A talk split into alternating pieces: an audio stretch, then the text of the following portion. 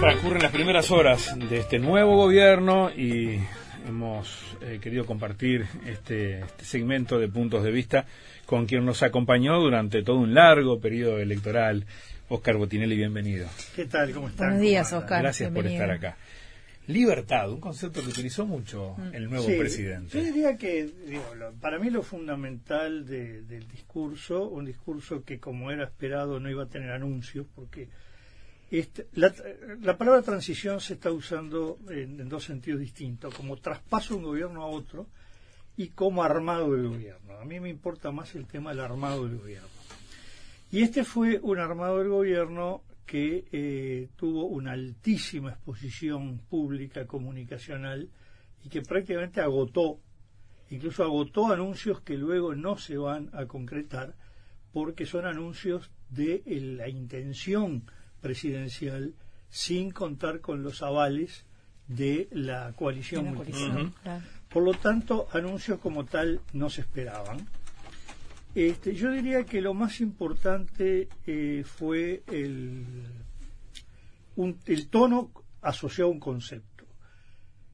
En la calle Pou, desde fines de diciembre, fue increyendo en un tono de altísima presidencialización, de un gobierno personalista, casi como a su vez un presidente de regímenes de esos presidencialismos puros tipo eh, Chile, México, incluso Estados Unidos. Y ayer volvió al tono de, de la semana siguiente a las elecciones. El hombre que está por encima de equipo, de coalición, de conjunto, este, no el, el, iluminado, digamos, que, muchas veces es la figura que se asocia a, un primer mandatario. Creo que este tono fue importante, hay que ver qué pasa de aquí en adelante. Llegó la hora de hacerme cargo, en primera persona, lo dice. Y lo segundo que me pareció mucho más importante, porque no corresponde a lo que se ve en muchos articulistas, medio de comunicación, dirigentes vinculados sobre todo al partido eh, del presidente, que es esto no es una refundación. Muy claro que lo quiso así en un doble sentido, ni empieza uno de aquí en adelante ni se borra lo que hubo estos 15 años. Si no es refundación en vuelvo a lo que existió, ni creo de nuevo.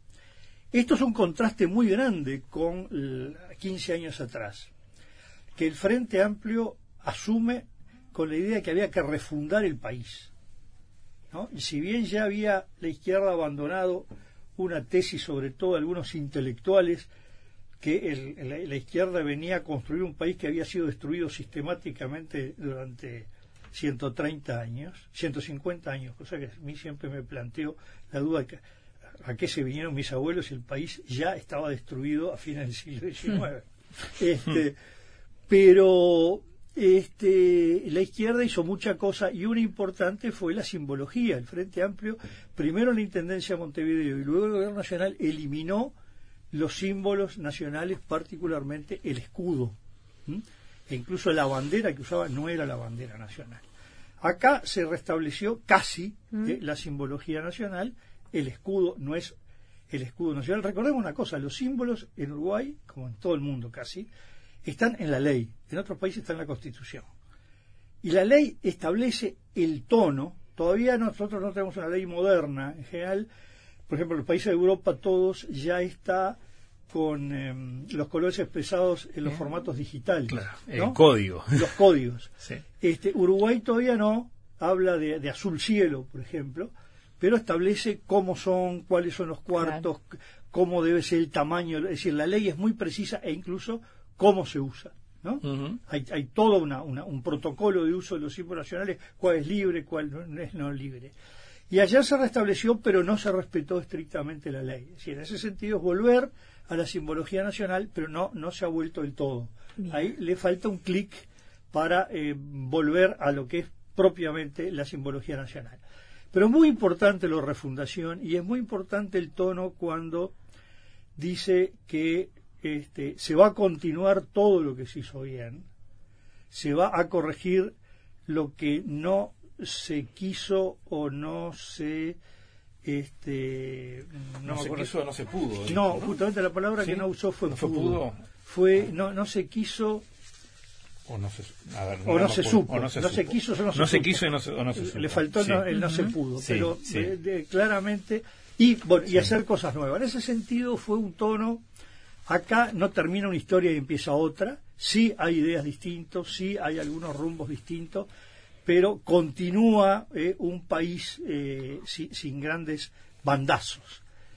Incluso las críticas que, hace claramente al periodo gobierno las hace de una manera que uno diría no agresivas. No fue un discurso de descalificar al gobierno que pasó, este, sino, bueno, déficit fiscal el más alto en los últimos 30 años, lo cual de alguna manera estaba golpeando a algún socio de coalición, porque 30 años tiene una fecha muy precisa. ¿eh? Fue el, déficit más alto el, primer gobierno Sanguinetti, el que asume la calle Herrera. Este, luego, sí, algunas referencias críticas, eh, críticas y crípticas en cuanto a, una cosa lo que uno cree que él quiso decir, otra cosa lo que se traduce que dijo sobre los niveles educativos del Uruguay. Eh, en uno de los temas más eh, polémicos, polémicos de lo que venía, él quedó en una dualidad entre este, mm, defensa de la autonomía de la educación y cambio de la gobernanza. Es decir, quedó en una línea intermedia entre lo que los anuncios del Partido Nacional. Y que reiteró inicialmente y lo que de alguna manera va más acorde a los entendimientos de la coalición. Yo diría, está más cerca de la línea que ha ido imponiendo para reflejarle a una persona Robert Silva. Claro, por eso. No la línea refundacional, que era la otra, que era la de Silveira. La, la, eliminar o por lo menos disminuir muchísimo la autonomía. Sí. Él jugó en un equilibrio que deja una gran interrogante cómo luego se despeja. Pero en ese sentido se notó que el discurso intentó bajar todas las rispideces o conflictividades que se fueron generando en estos dos meses y medio de, este, de, armado del gobierno. En un gobierno que, eh, yo lo dije el otro día en un artículo, asume en el día 77, es decir, tuvo tal exposición que asume con un desgaste de dos meses y medio de gobierno. Ese desgaste responde, Oscar, también a, todo lo que giró en torno y gira en torno al proyecto de ley de urgente consideración, ¿no? No, y, a, la designación de cargos. Y la, propia transición. En diciembre se dijo que los cargos iban a estar de inmediato. Y estuvieron prácticamente el mismo día y no los entes. Sí, por eso algunos ni siquiera están designados. Entonces, que no es grave. Acá hubo algún gobierno que llegó a terminar de nombrar los entes autónomos en noviembre y deliberadamente. Pero decir, no, primero que, que aprueben los presupuestos y después se cambian todos los entes, ¿no? Otros, sobre todo desde la reforma constitucional, no, no, hay que esperar a mayo, hay que ver los resultados de las elecciones departamentales. Es decir, eh, eh, eh, acá siempre había apuro cambiar el Banco Central al Banco República, lo, lo que se trataba de hacer en los primeros días, días más, días menos. Pero acá hubo anuncios. Eh, yo creo que desgastó más al gobierno electo y dio más la sensación de un gobierno que ya venía gobernando el tono y los plazos que se fijó, que es la realidad, mm. ¿no? desde el 16 de diciembre que anuncia el gabinete, no había noticia del gobierno gobernante. La, noticia de lo que pasaba en la casa de gobierno de Bureor Artigas, es decir, en la sede de todos, Adelante. Esa mm. era la casa de gobierno. Entonces, eso me parece que le produjo un desgaste que le acortó esos 100 días mágicos. Y los primeros 100 días, nunca sé quién inventó la cifra, ni qué fundamento científico tiene. Es verdad que sí, hay un primer tiempo que, el, presidente tiene una gracia, y aquí la agotó mucho. Yo creo que una virtud del día de ayer fue que refrescó ese, ese, ese espacio. Es decir, bueno, eh, realmente empezamos el primero de marzo. Lo otro fue todo un chisporroteo un poco de altos decibeles de conformación del gobierno mm.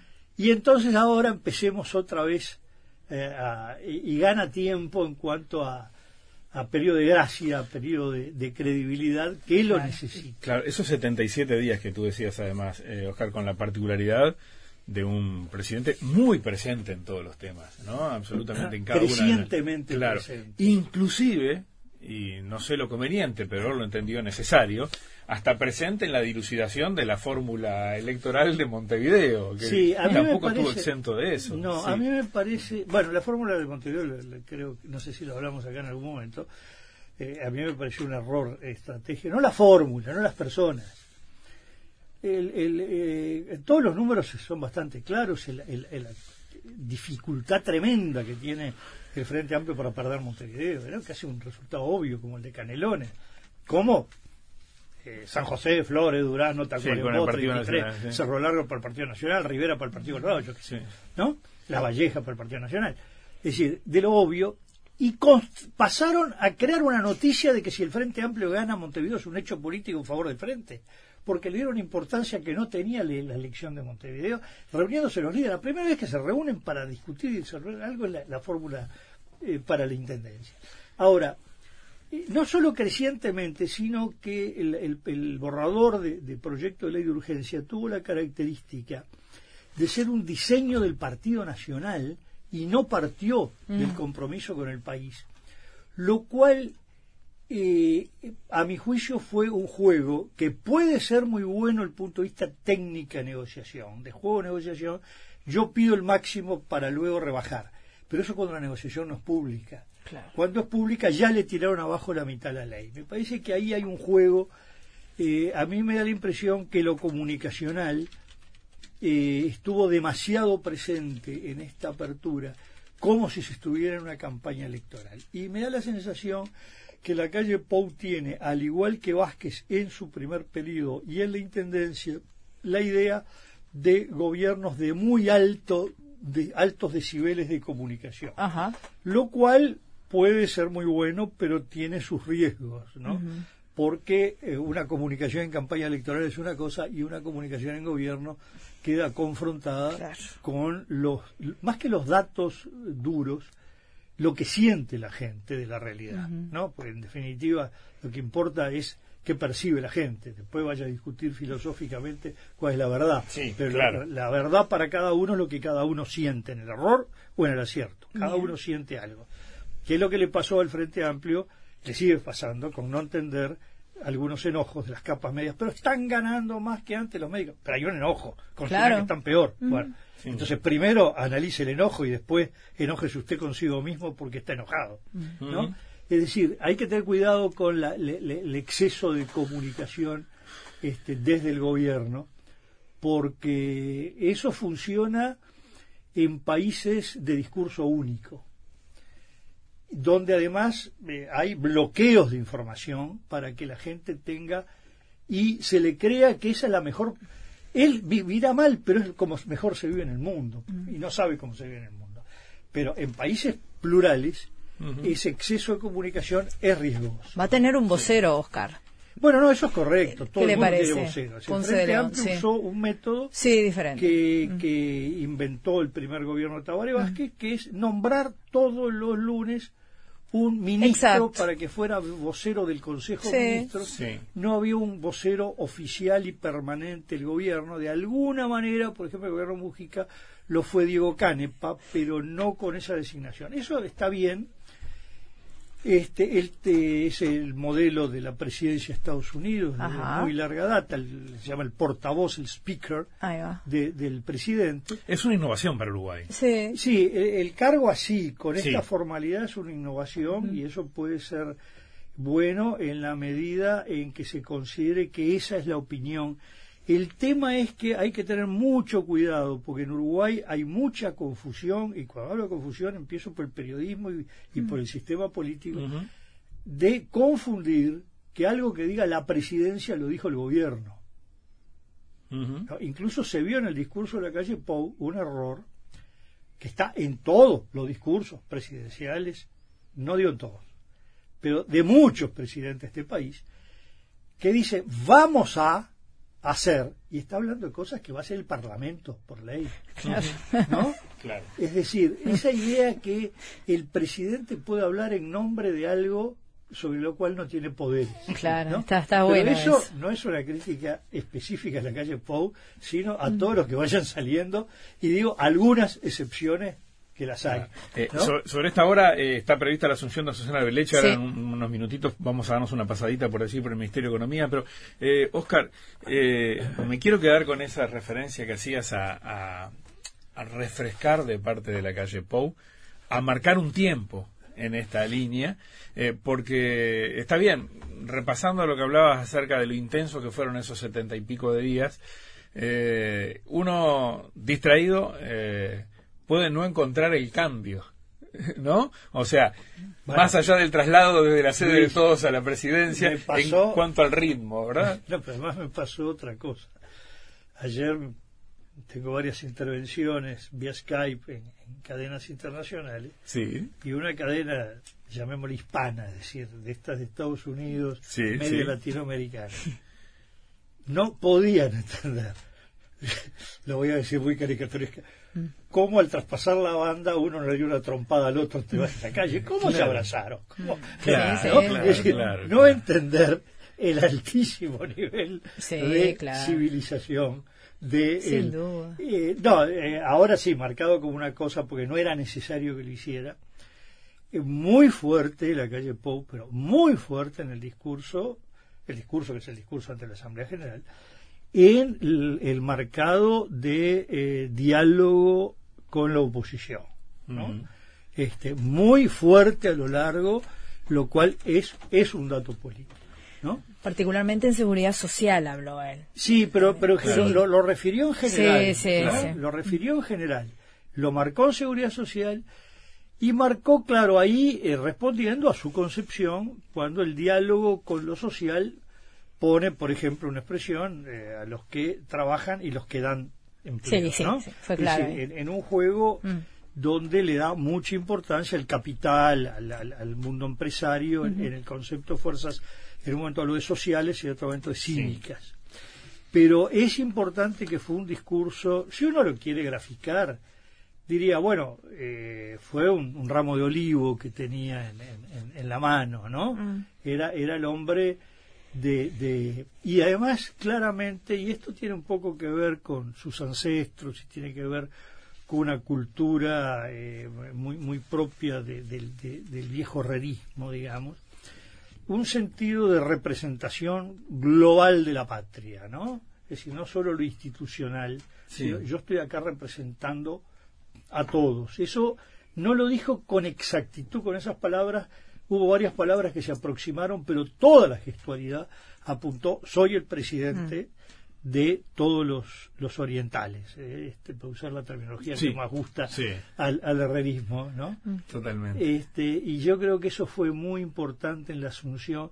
Diría más, creo que hubo un, un mensaje que cambia un poco el clima que se vivió entre eh, desde enero a- a- al 29 de febrero y el que apareció desde ayer.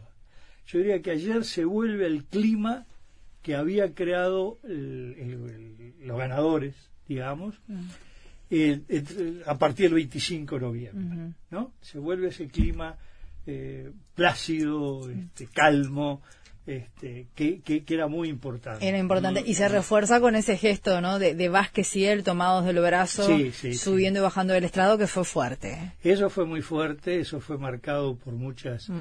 medios internacionales. Este, puede ayudar a explicarlo que hay una gran diferencia generacional también. ¿No? Que Eh, ya lo sí. habíamos visto cuando fueron a Argentina, Oscar. Sí, Claro, sí, claro. sí, el- la, la entrada ahí a Claro, la- no encontrás una, una competencia directa entre No. dos personas de No, una No, gran- no, Hasta paternal. no, pero además el, el- el Lo juego, paternal, dejándolo lo sí. político, el Sí, juego de relación humana, Sí, sí, Sí. no, sí. bueno, se va un presidente que representó una generación y viene otro que no es la generación siguiente. No, claro.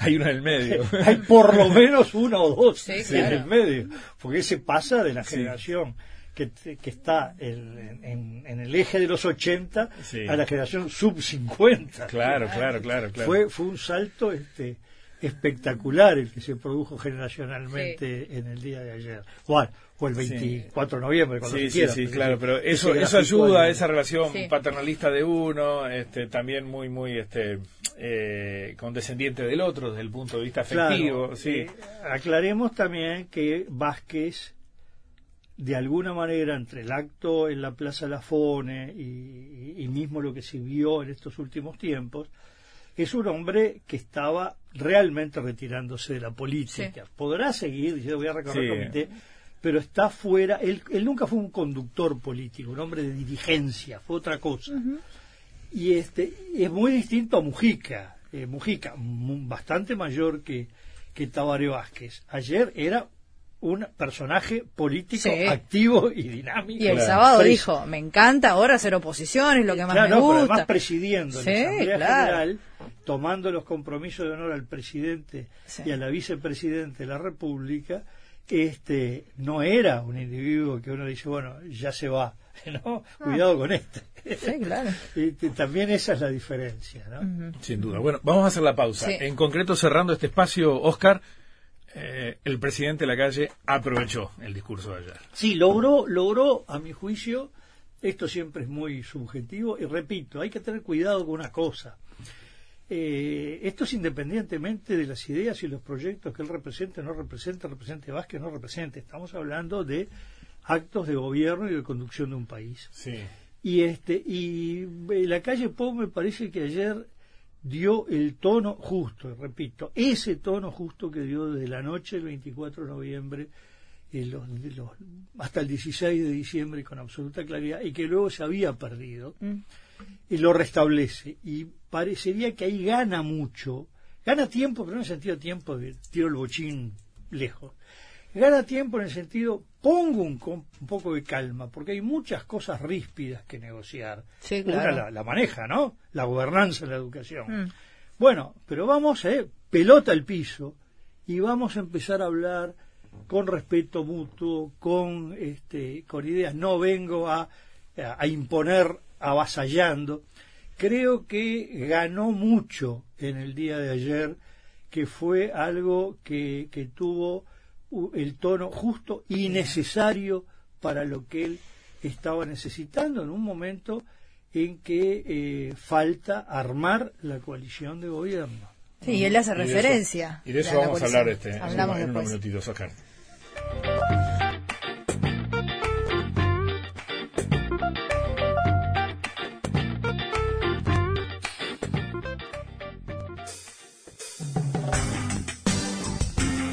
Puntos de vista, un lugar de partida para analizar, comparar y examinar el día a día.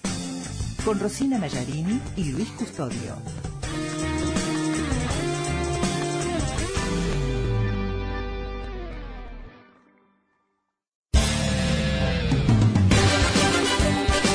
Informe Nacional. De lunes a viernes a las 7, 13 y 18 horas. Sábados y domingos, 13 horas. Por Radio Uruguay y Emisora del Sur para todo el país. La vuelta a clases puede ser complicada. Hacela más fácil con Banco República. Todos los martes y jueves aprovecha un 20% de descuento en todas las librerías y papelerías del país con Visa Débito, tarjetas de crédito y prepagas Visa y Mastercard. Bases y condiciones en brow.com.uy. Banco República, nuestro banco país. Había una vez. Así comienzan todas las historias. Había una vez. Así comenzó esta historia, la de darle a la literatura para niños y jóvenes un lugar en tu receptor. Para conocer a sus creadores, escritores, ilustradores, editores, lectores. Había una vez. Sábados y domingos a las 22 con la conducción y producción de Dinora López Soler.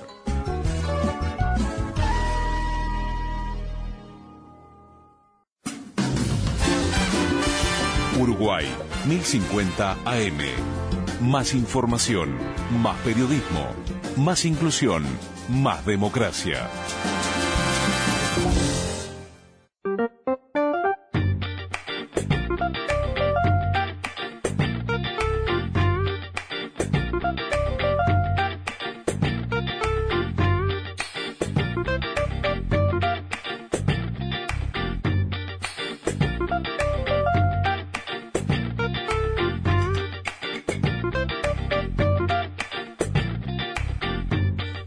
9.30 de la mañana está por asumir el cargo Azucena Arbeleche, vamos a ir un ratito con eso, pero eh, Oscar, eh, quedó en definitiva ya planteado este primero de marzo, que ya es historia, y hoy están asumiendo los ministros, y ya se esperan anuncios para la jornada de hoy, porque el nuevo gobierno, ese de coalición, del que hemos hablado tanto previamente, ya comienza a andar.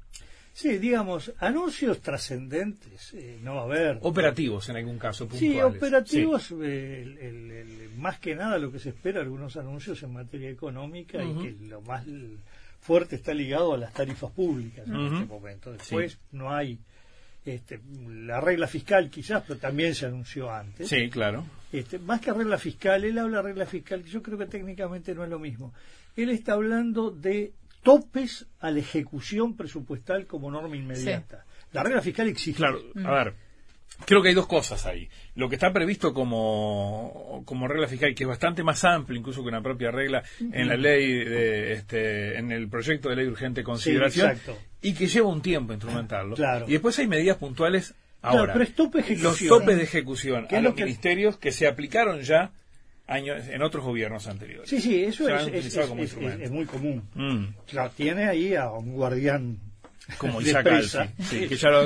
Isaac Lito Alfi, Sí. que, bueno, le tocó cuando ajustar era ajustar. Claro. No, no había margen para nada. Sí, sí, sí. Este, y ahí, bueno, eh, es un hombre que le encanta. el- el- el- A su juego lo llamaron. A, a mi juego me llamaron, un hombre de una capacidad extraordinaria. No, yo quería marcar Sí. que la asunción son muchas cosas, entre otras cosas es la formación del gobierno. Y realmente un, un anuncio muy de último momento es lo que podemos llamar el equipo presidencial, el gabinete presidencial. Entendido por presidencia lo más estricto. A veces se habla de la OPP, de planeamiento de presupuesto, como parte de la presidencia, más allá de lo presupuestal que figura ahí.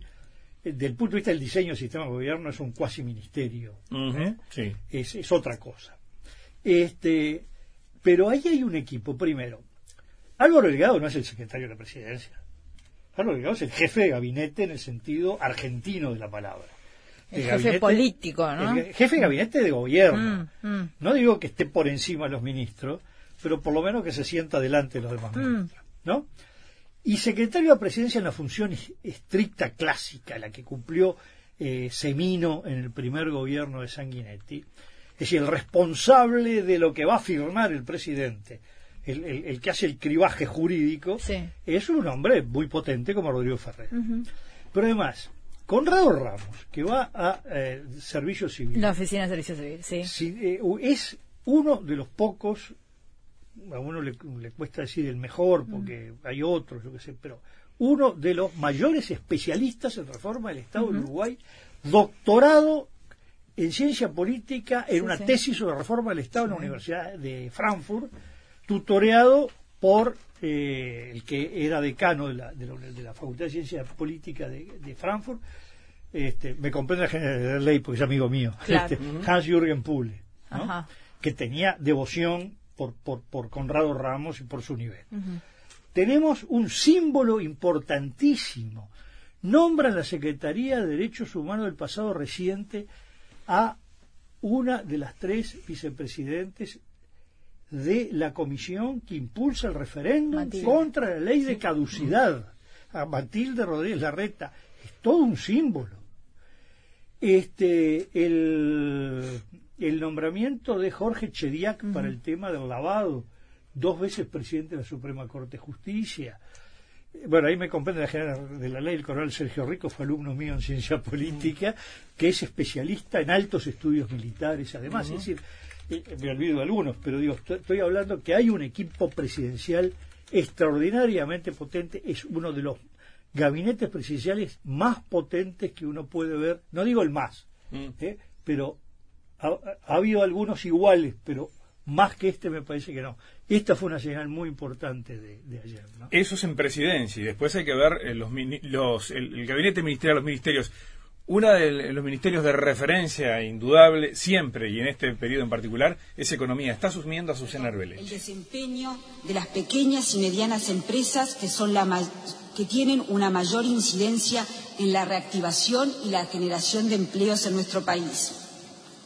Para retomar la senda de crecimiento debemos mejorar la competitividad y la productividad de nuestra economía.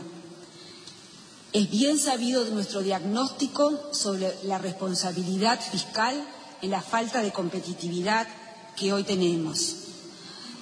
Presentamos hoy el déficit fiscal más elevado de los últimos 30 años, déficit que no ha sido originado por caída en la recaudación, sino porque el gasto ha aumentado más de lo que aumentaron los impuestos y las tarifas públicas.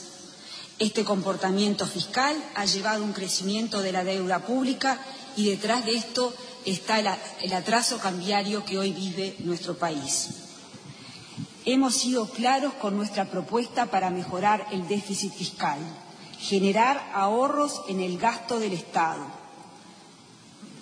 Estos ahorros empiezan a partir del día de hoy, porque para ser más eficientes no se necesita ni cambios institucionales ni ninguna ley.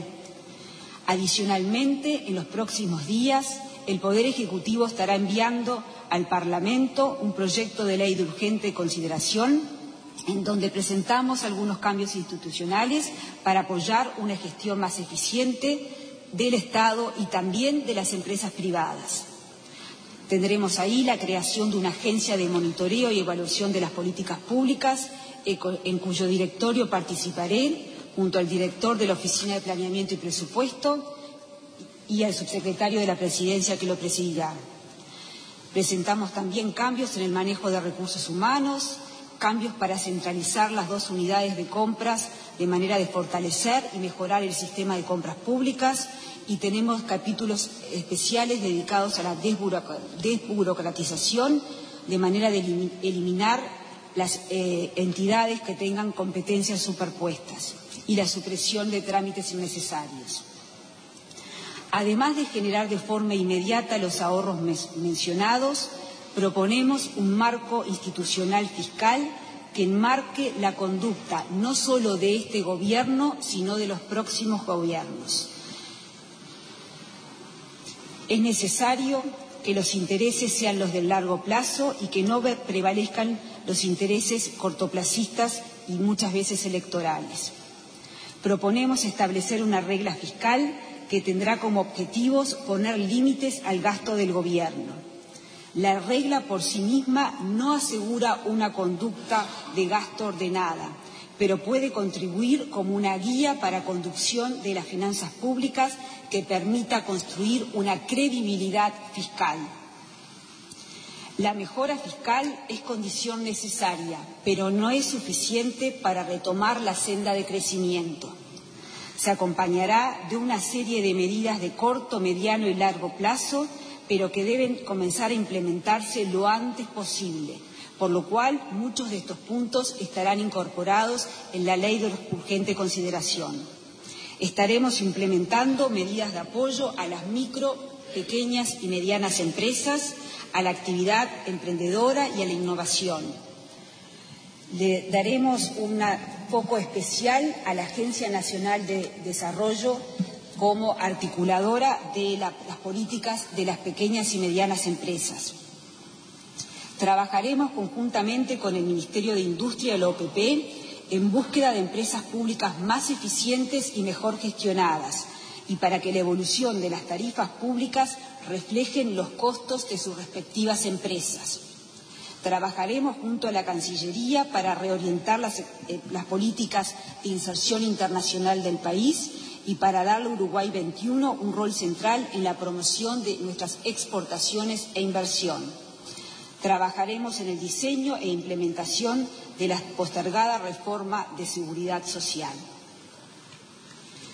Permítanme presentarles al equipo que estará presidiendo las tareas en el Ministerio de Economía y Finanzas. En primer lugar, el Ministerio de Economía y Finanzas se organizará bajo dos órbitas. Una de la política económica, que estará coordinada por Marcela Bención, y otra de finanzas, que comprenderá los ingresos y gastos del, Tesoro, que coordinará Fernando Blanco.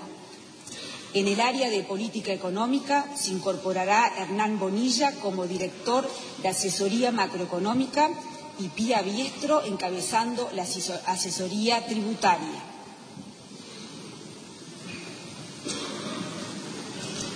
En el área de finanzas, Magela Manfredi será la directora de la Unidad de Presupuesto Nacional.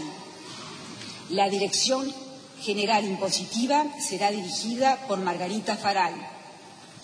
La Dirección Nacional de Aduanas por Jaime Borgiani. La Dirección Nacional de Loterías y Quinielas tendrá como director a Ricardo Beruá. La Dirección Nacional de Catastro será dirigida por Augusto Alcalde. El Tesorero General de la Nación será Romero Atanasio. La Contadora General de la Nación será Susana Pesquera. la Auditoría Interna de la Nación será dirigida por Pablo Morelli. He nombrado a quienes estarán en las direcciones de este ministerio, pero quisiera transmitirles que el trabajo que tenemos por delante está en manos de todos los funcionarios del Ministerio de Economía y Finanzas. Quienes ya me conocen en el Ministerio saben que mi forma de trabajar es en equipo y que valoro cada uno de los lugares de este Ministerio, porque solo si cada uno hace de forma responsable y eficiente sus tareas es que lograremos los objetivos trazados en la política económica. Invito a cada funcionario a tener esto siempre presente, que su tarea, cualquiera que sea, está contribuyendo a llevar adelante las políticas de, este Ministerio que son para nuestro país. Quienes me conocen saben también que tengo un gran respeto y aprecio por todos los funcionarios de esta institución y apelo a mantener un diálogo fluido en todo momento.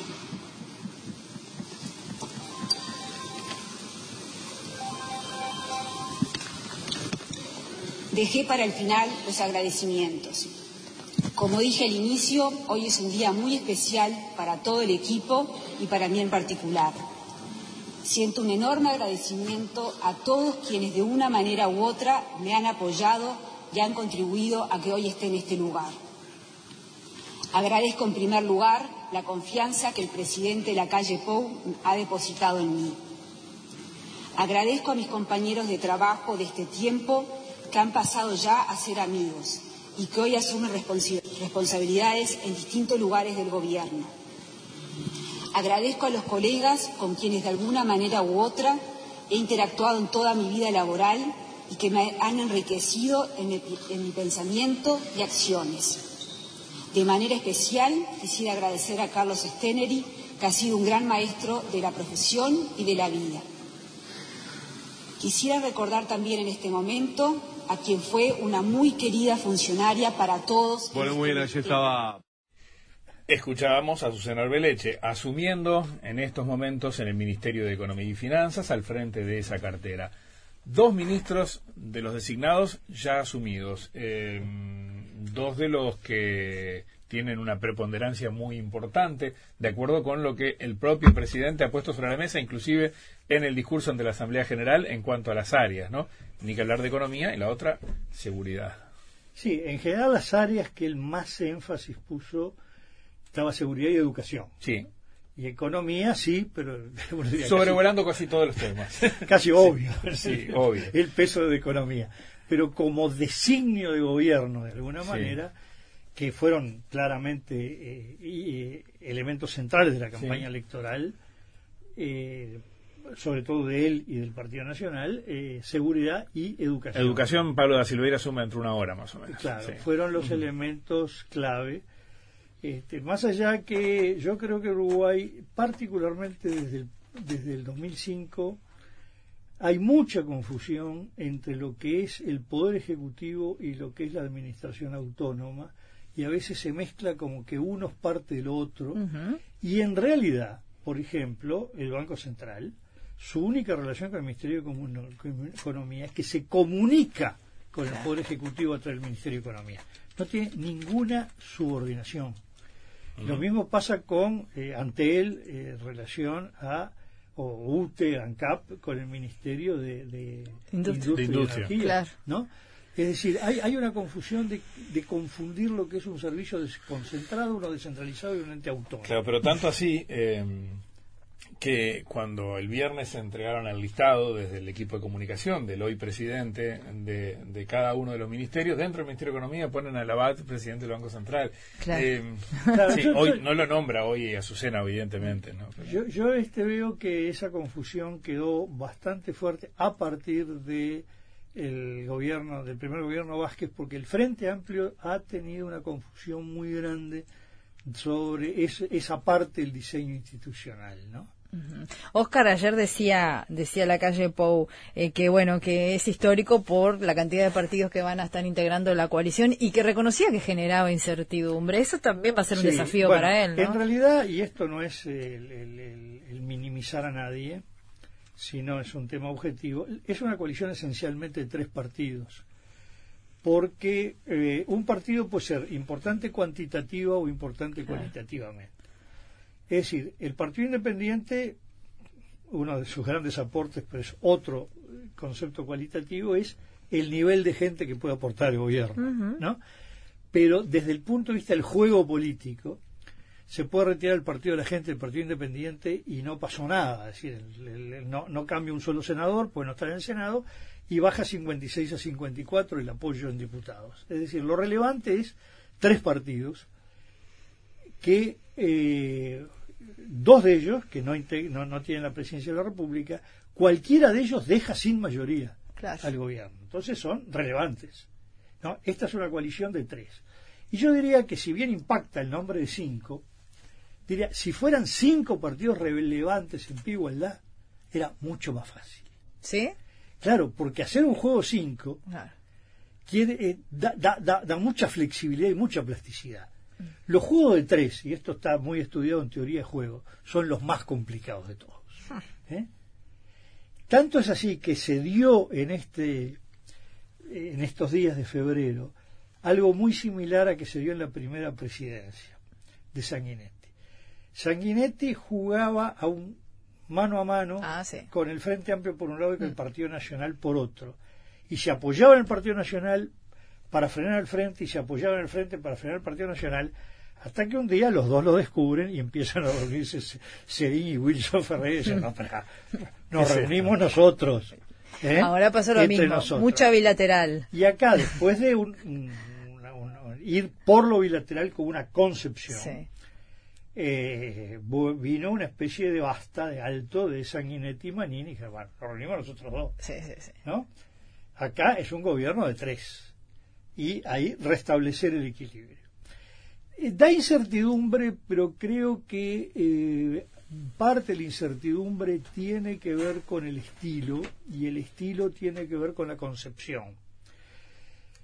El Partido Nacional, recordemos una cosa, el Partido Nacional hasta bastante avanzado, por lo menos hasta comenzar el año 18, la mayoría del Partido Nacional tenía una concepción de que esta era una elección donde el Partido Nacional por sí desalojaba el Frente Amplio y luego iba a buscar apoyos. Tanto sé que hay un trabajo muy bueno del doctor Daniel Corvo, doctor en historia, que hace un llamado básicamente en esto.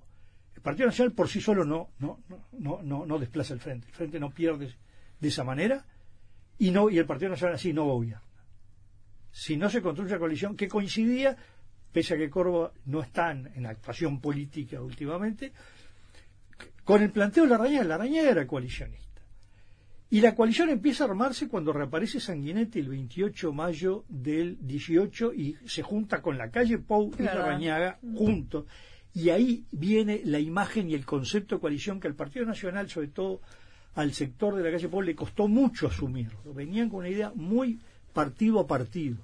Un poco porque había muchas también encuestas de colegas nuestros que daba una paridad eh, Frente Amplio Partido Nacional que difería con- Claro, con las que y el modelo de nosotros ganamos y después buscamos apoyo, pero ya el ganador ahora. era más cómoda quizás. Sí, pero además porque hay una concepción muy presidencialista de que el que gana la presidencia arma el gobierno y pide apoyo a socios menores. Y eso de alguna manera, pese a que el, el- el 24 de noviembre o, o en el mes de noviembre aparece con la- la- la- el compromiso por el país una visión más coalicionista, realmente a lo largo de enero y febrero la calle Pou maneja una idea de un gobierno presidencial con socios que lo apoyan.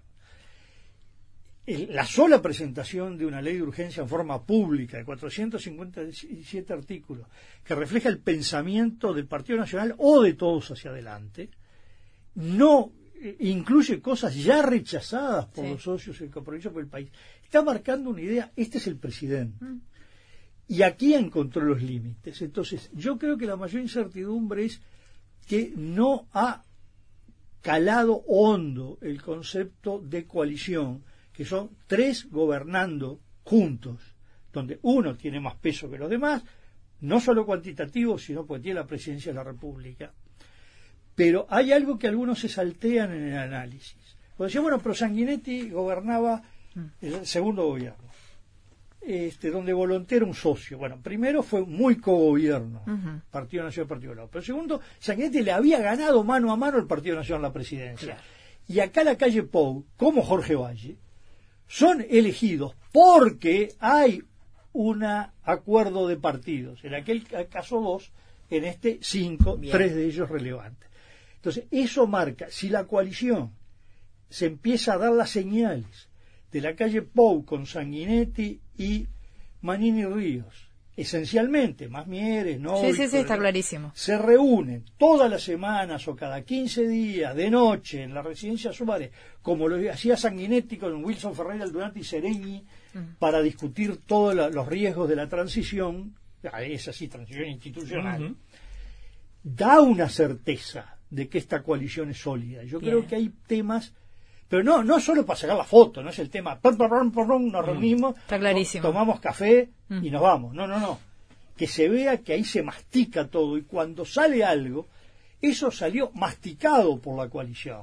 No que alguien le presenta algo a la coalición para que el otro diga, no, yo contrapongo Mm. y empieza un remate de soluciones. Son dos formas de manejo y a mi juicio la de lo que más se aproxima al cogobierno es lo que más limita al presidente, lo que más limita al Partido Nacional, eso es verdad y desde ese punto de vista puede molestar, pero es lo que da una imagen de solidez, de que esto dura y Mm. todos son corresponsables de todo lo que se defina. Bien, la agenda de hoy nos va llevando el trote. Está Hablando dando su primera conferencia como presidente de la República, Luis Lacalle Pou, con el ministro Jorge Larrañaga y el Y resto del equipo del jefes de Ministerio Interior y todos los jefes de policía. Lo escuchamos un momento. con todo su equipo han sido designados por sus condiciones profesionales y condiciones personales.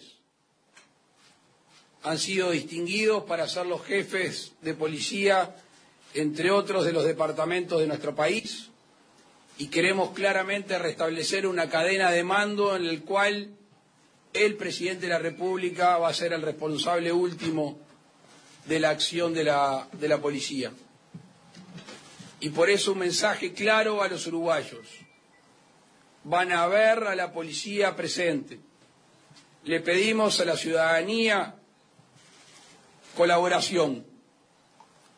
La policía, el hombre y la mujer uniformado de azul es quien garantiza la ley a lo largo y ancho del país ante situaciones de conflicto. Y por eso con mucho agrado es que hoy, con este conjunto de jerarquías policiales, le queremos dar un mensaje a la población. De aquí hay un gobierno que empieza, hay un equipo civil y hay un equipo policial que va a estar al servicio de la población para poder cuidar a todos los uruguayos que se sienten desprotegidos. Muchas gracias y estamos a la orden. El presidente Luis Lacalle Pou en estos momentos en conferencia junto al equipo del Ministerio del Interior y a todos los jefes de policía ¿eh? que se hicieron lugar en ese estrado para ubicarse todos eh, como una imagen que creo que era la que querían dar, ¿no? De tener a todo el equipo allí en este momento enmarcado en las cámaras de televisión y las fotografías. Sí, el presidente lo que hace es sin duda eh, poner la vara, eh, a mi juicio, alta Sí, sobre el- la posibilidad de logros relativamente inmediatos en, en seguridad. ¿no? Exacto. Este, yo creo que fal- pasó la época, vivimos otro mundo, de un cambio de gobierno como el de 1967, en que el discurso gestivo invitado al suicidio. ¿no? es decir, era Sí. esto es terrible, vamos a tener los mayores sacrificios, vamos a hacer el mayor esfuerzo para salir adelante, pero que no creo la expectativa mañana va a estar todo bien, Claro. sino hay que remangarse para salir a- adelante. Está, ¿no? está correspondiendo preguntas el presidente. tiene que tener, los uruguayos se tienen que levantar en sus barrios pensando que puede llegar a haber un policía en su cuadra y no pensando que va a haber un delincuente solo haciendo de las suyas en esa cuadra. Buenos días. Buenos días, presidente. Lorena Piñero de BTV Noticias. En los últimos meses, desde que comenzó el año, se incrementó notoriamente lo que tiene que ver a robos a, a policías, sobre todo el arma. Algunos han resultado fallecidos, otros heridos. ¿Se dispondrá de medidas especiales para atender a, a los policías? Fue uno de los temas que estuvimos hablando recién en la, en la reunión. Sin perjuicio de cuando uno entra en la casuística es más difícil y este tipo de ataques y rapiñas pueden tener intenciones diversas y podemos interpretar que puede ser el crimen organizado buscando armamento y buscando protección puede ser también buscando amedrentar ante un posible cambio de actitud de la policía. Lo que sí nosotros tenemos claro que si se puede rapiñar a un policía, se puede rapiñar a cualquier ciudadano. Y veremos y estudiaremos cada uno de los casos, si es por distracción o si es porque no se utilizó la fuerza policial legítima en ese momento. Es preocupación y ha sido uno de los temas que hemos instruido a las jefaturas policiales en el día de hoy acerca justamente la rapiña a los hombres o mujeres uniformados de azul. Muy buenos días, presidente. Silvana Boicoechea de Subrayado.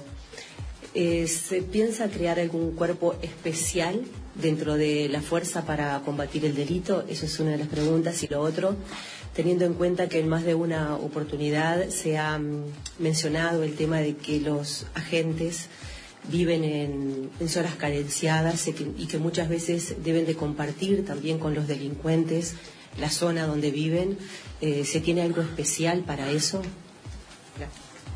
Sobre esto último es un viejo anhelo de la policía y ha estado presente en programas de gobierno de distintos partidos políticos fortalecer la posibilidad de la vivienda de la vivienda policial. Ese es un tema eh, que nos preocupa, ese es un tema que vamos a complementar con el Ministerio de Vivienda y teniendo un diagnóstico acabado de la situación de los distintos recursos humanos de la policía en los distintos departamentos, actuaremos en consecuencia. No escapa, no escapa, aunque esta situación es distinta, a la necesidad habitacional de miles y miles de, uruguayos. Tenemos claro que el caso de los uniformados tiene algunas condicionantes distintas. Vamos a fortalecer la Guardia Republicana, pero esto hace mucho también al, al despliegue táctico y a la acción, a la presencia y al método. No es solo tener una fuerza profesional, armada, con distintas técnicas a su alcance que tenemos, conocemos y no debemos negar de que está bien armada. Eso hay que sumarlo a la capacidad de movilización. Y con el ministro Larrañaga hemos hablado de las fuerzas y también hay una preocupación muy grande al respecto. Insisto, la presencia aleatoria en los distintos barrios y distintas zonas del país de las fuerzas policiales normales, las de las seccionales y las fuerzas policiales de choque o especiales, en esa complementación conjuntamente con la inteligencia va a estar gran parte de, del trabajo en estos años. Buen día, presidente. Fabián Cardoso de Televisión Nacional. Usted dice en una entrevista esta mañana eh, que se publica que la población deberá acostumbrarse que un policía pueda pedirle la cédula, eh, que, eso pueda volver a suceder. ¿Qué, ¿Cuál sería concretamente eh, ese operativo, si es que hay detalles? ¿Cuál sería el cambio en el accionar policial en ese sentido? Y paralelamente, en, ese reforzamiento de las medidas de seguridad que el gobierno propone, ¿será necesario contratar más policías o en algún caso acudir, por ejemplo, a la presencia de integrantes de otras fuerzas para cumplir tareas de seguridad? Ustedes, ustedes saben bien que, mm, que existió un decreto, el 690, que fue derogado y posteriormente modificado y habilitado una ley presupuestal hace ya algunos años, sufrió otra modificación y establece la posibilidad de requerir identificación bajo determinadas circunstancias. Esta fue una discusión en la campaña electoral. Nosotros pretendemos que la posibilidad de solicitar identificación sea ampliada a cualquier ciudadano. Estoy seguro que ningún ciudadano que esté, esté trabajando, que esté paseando, que esté haciendo los mandados, si se le acerca una policía en buenos términos, le solicita que se identifique, va a tener ningún problema. Porque al fin y al cabo va a saber y va a entender que lo está haciendo para su, para su protección. Por supuesto que eso necesita modificación legal y eso es lo que vamos a hacer con la ley de urgente consideración. En segundo término, me acotaba el ministro y lo dije hace un instante, la modificación del artículo 222 famoso va a permitir tener más hombres y mujeres uniformados trabajando en el territorio eh, a lo largo y ancho del, del país. Última pregunta. Buen día, presidente Emilio Izaguirre de Telenoche, Canal 4. Estamos en vivo en este momento. La pregunta es la siguiente.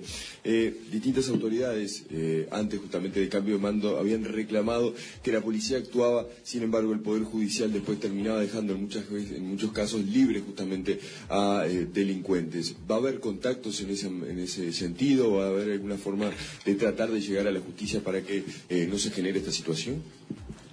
También estuvo presente ese tema en la, en la reunión.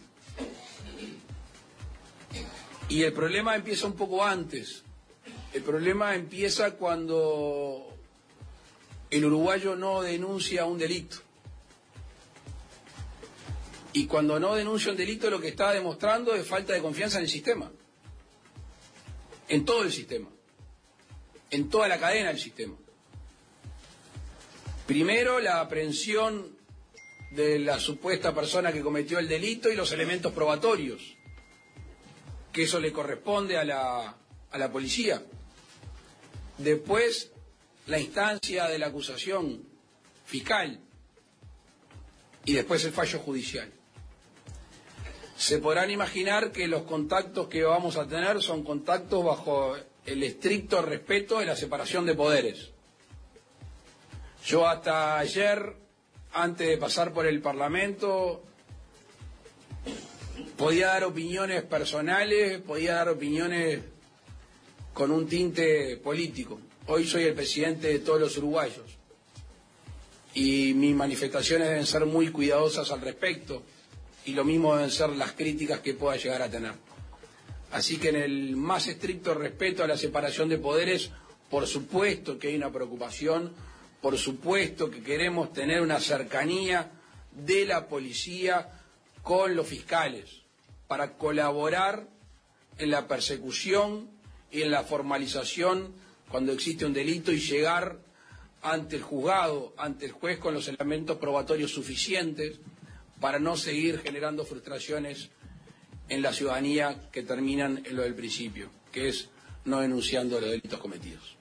Bien, eh, Luis Lacalle Pou, presidente de la República, en una conferencia de prensa, algo inusual, Oscar, y ya te voy liberando, que te tenemos hace un rato largo con nosotros, eh, la exposición de un, de un presidente recién asumido en una conferencia de prensa ante los medios, además por una cuestión específica como es esta, la seguridad, aunque sea una de los grandes, las grandes cuestiones de esta de esta propuesta política que llevó el gobierno. ¿no? Bueno, el- yo creo que marca un estilo, un estilo que se puede ubicar en esto eh, en Jorge Valle, en Luis Lacalle Herrera.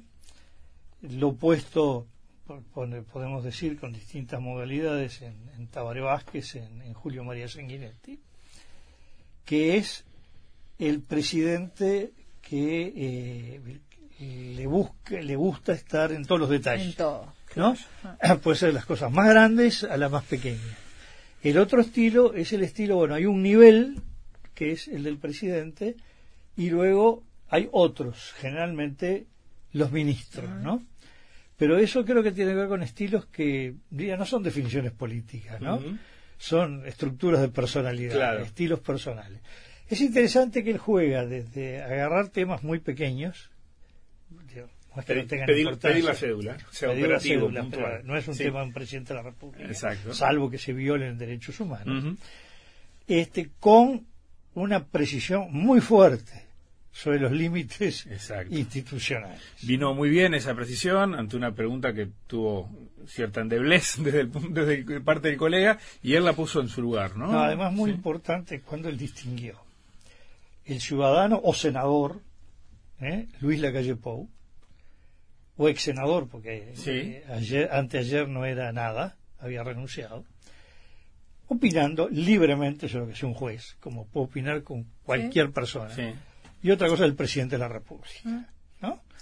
Me parece que esa distinción es muy importante desde el punto de vista de la calidad institucional del país. Sí, totalmente, y eso es bueno que lo marquen así. Oscar, muchísimas gracias, por acompañarnos.